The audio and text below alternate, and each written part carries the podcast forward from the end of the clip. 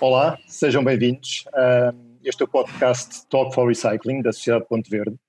Ah, hoje vamos falar das sinergias das empresas nos compromissos globais. Ah, eu sou Nuno Dias, sou diretor da área de clientes da Sociedade Ponte Verde e estou à conversa com o Dr. Pedro São Simão, coordenador ah, do Pacto Português para os Plásticos. Um, Doutor Pedro, se, se me permitir, se calhar eu começo logo exatamente pelos plásticos uh, e colocando a, a, seguinte questão. Nos últimos tempos tem-se falado de facto muito do perigo do plástico. Uh, acha que este material é de facto a, a real causa de todos os males? Uh, em primeiro lugar, agradecer a, a, oportunidade de estar aqui presente e explicar um bocadinho melhor o que é que é o Pacto Português para os Plásticos. Uh, relativamente à questão se os plásticos são o mal, o grande mal, eu diria que o material em si não tem culpa. Uh, existem muitos comportamentos, uh, quer a nível de um lado por indústria, outra parte do consumidor, que realmente implicaram, um bocadinho até pelo desconhecimento das consequências uh, da utilização, eu diria, menos regrada deste material, que hoje em dia todos conhecemos, como o caso dos plásticos nos oceanos e no ambiente em geral. Mas o material em si não é o responsável, o que é responsável é o comportamento humano e é aqui um bocadinho que entra o Pacto Português para os Plásticos, portanto, tentar corrigir aquilo que, que não foi bem feito uh, até agora e continuar a garantir que os plásticos continuam uh, na nossa vida, porque muito têm facilitado a nossa vida e se todos gozamos de padrões de consumo e de qualidade de vida elevados, ah, sobretudo no mundo ocidental, mas também em países em desenvolvimento, ah, é graças em, em, em grande parte ao plástico, nomeadamente ao nível da embalagem ah, e ao nível de outros tantos produtos, mas aqui explicar um bocadinho que o pacto versa sobretudo a, a parte da embalagem. Muito bem. Uh, então, pegando precisamente na questão do, do Pacto Português para os Plásticos, e, e para quem ainda não conhece uh, o que é este Pacto Português para os Plásticos, uh, o que diria que é o principal objetivo deste pacto? Então, para, para quem ainda não conhece o pacto, o pacto nasceu relativamente há pouco tempo, nascemos no início de, de fevereiro, uh, com 76 membros que representam grande parte daquilo que é a cadeia de valor dos plásticos em Portugal um, depois de um trabalho de um ano e meio a preparar tudo aquilo que se quer e que se ambiciona como o Pacto Português para os Plásticos. Mas resumindo o pacto numa frase, o que nós queremos é a transição para uma economia circular para os plásticos em Portugal, onde este material nunca mais se converte em resíduo. Ou seja, nesta economia, o plástico anda sempre a circular e, e é sempre uma matéria-prima valiosa, ainda que imaginemos o caso de uma embalagem, termina a sua vida útil, mas o material que a compõe não termina a vida útil, é reintegrado sempre na, na economia. Certo. Muito bem. Um, dentro de, de, desta, desta lógica, sabemos que existem metas para cumprir eh, para 2025, uh, são muito ambiciosas. Uh, e isso implica, obviamente, fortes alterações na, na concepção das embalagens. Que desafios é que existem para quem no dia a dia, no, nas suas funções, pensa, desenvolve, uh, coloca embalagens no mercado? Que desafios é que acha principais existem nesta, nestas áreas? Eu acho que, em primeiro lugar, um grande desafio foi, foi superado com, com o lançamento do, do próprio Pacto. Uh, até hoje, em Portugal, nunca existiu uma iniciativa que juntasse de uma forma tão representativa toda uma cadeia de valor uh, associada ao material e a um produto. E, e, nós temos no pacto 76 entidades que vão desde o distribuidor de matéria-prima até ao reciclador, passando pelos grandes supermercados que operam em Portugal, pelos transformadores da matéria-prima e incluindo também entidades que apoiam uh, todo este processo, nomeadamente as universidades, as associações setoriais e também os próprios municípios e, sobretudo, o próprio governo que apoia esta iniciativa. Portanto, juntar estes, estas entidades, uh, todas num, num propósito comum, acho que é o primeiro grande desafio. Depois, relativamente às metas do pacto, portanto, elas versam sobretudo, como disse, a questão da embalagem e a questão dos plásticos de uso único, e, e só para explicar a quem ainda não conhece, uh, são cinco as metas do Pacto Português para os Plásticos. Portanto, nós queremos, já no primeiro ano, definir uma lista daqueles plásticos que são desnecessários ou que são muito problemáticos, os plásticos de uso único problemáticos, e definindo essa lista, garantir que esses plásticos desaparecem da economia portuguesa até 2025. Portanto, bastante uh, arrojado e ambicioso, uh, mas é esse o nosso objetivo. Depois queremos garantir também que todas as embalagens que são colocadas no mercado pelos nossos membros uh, ou são reutilizáveis ou, quando tal não é possível, no contexto, são pelo menos 100% recicláveis e, em casos muito concretos e específicos, compostáveis. Portanto, garantir que tudo aquilo que é colocado no mercado pode ter uma segunda vida após o fim da vida útil da embalagem. Depois, garantir a nível nacional que a nossa taxa de reciclagem um, chegue aos 70% em 2025. Andamos em 2018 cerca dos 44%, portanto é duplicar esta taxa de reciclagem que é, muito, que é muito necessário depois para um quarto objetivo, ou quarta meta, que é a incorporação de material reciclado em novas embalagens, onde queremos atingir 30% de incorporação de material reciclado em novas embalagens. E o quinto objetivo passa sobretudo por eh, educar e sensibilizar o consumidor final, porque só conseguimos eh, embalagens circulares se o consumidor as quiser e se o consumidor perceber a importância destas escolhas. Em termos de, dos nossos membros, os grandes desafios, já quase todos estavam a explorar estratégias individuais para os superar. Eh, eu diria que nenhum dos nossos membros não tem uma visão e uma estratégia, um plano de ação para criar embalagens mais sustentáveis e circulares em plástico. O que o Pacto vem trazer é, em primeiro lugar, comunicar e explicar às pessoas que esse esforço está a ser feito e criar aqui uma plataforma onde os vários esforços juntos uh, se congregam e existem possibilidades de sinergias e colaborações entre os diferentes membros que fazem acelerar, ou seja, o conjunto é mais do que a soma das partes e é esse um bocadinho o papel do pacto, criar essas sinergias, complementaridades e evitar duplicação de esforços.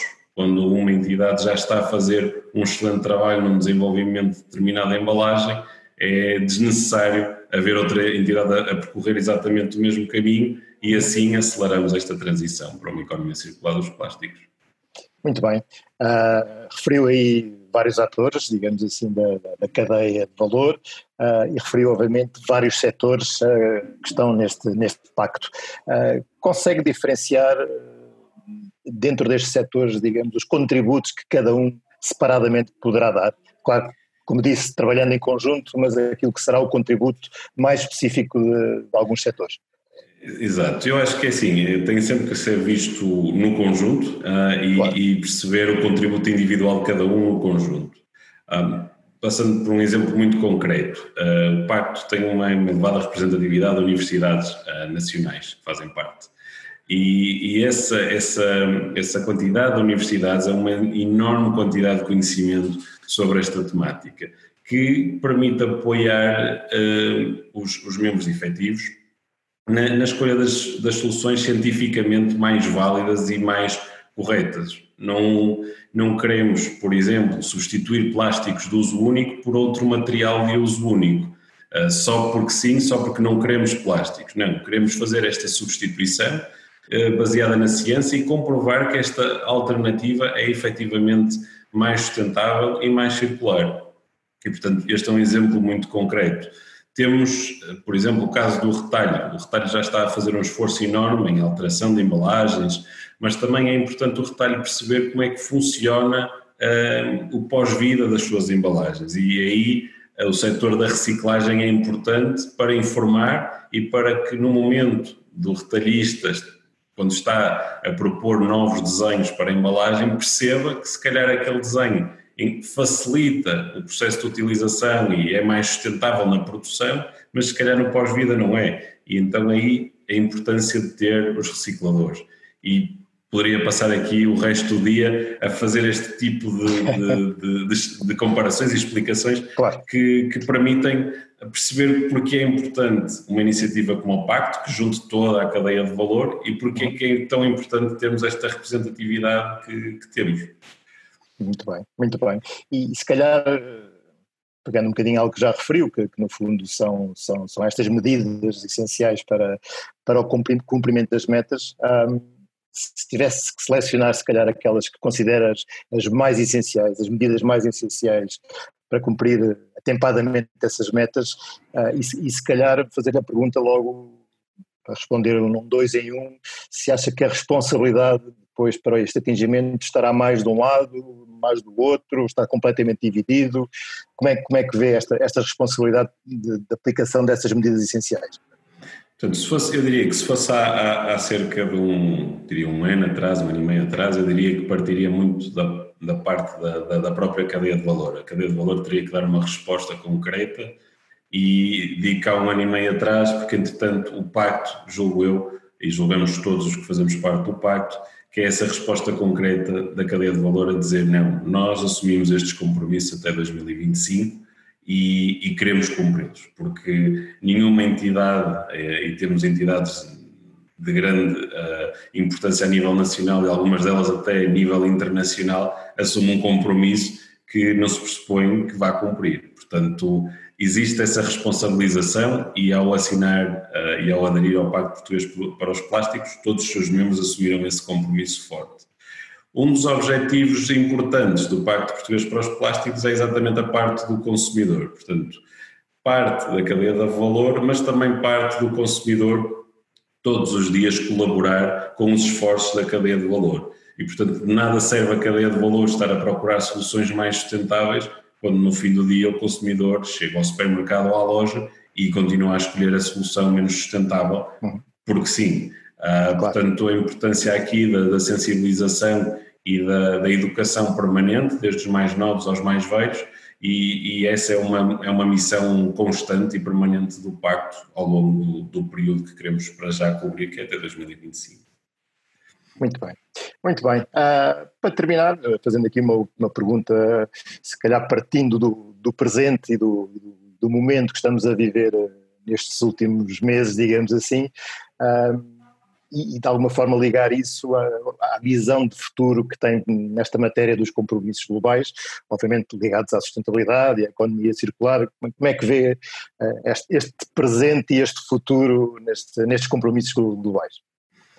Uh, Nisto refere-se à situação que todos estamos a viver neste momento, não é? Sim, de forma geral, quer dizer, ao, ao, presente que, em que já estamos, ao presente, que, ao, ao presente e... que estamos a viver agora um bocadinho mais estranho com este novo normal, digamos assim, uhum. uh, mas obviamente com a tónica mais colocada no, no, no futuro, como é que Sim. vê de facto estes compromissos globais uh, em, em termos futuros?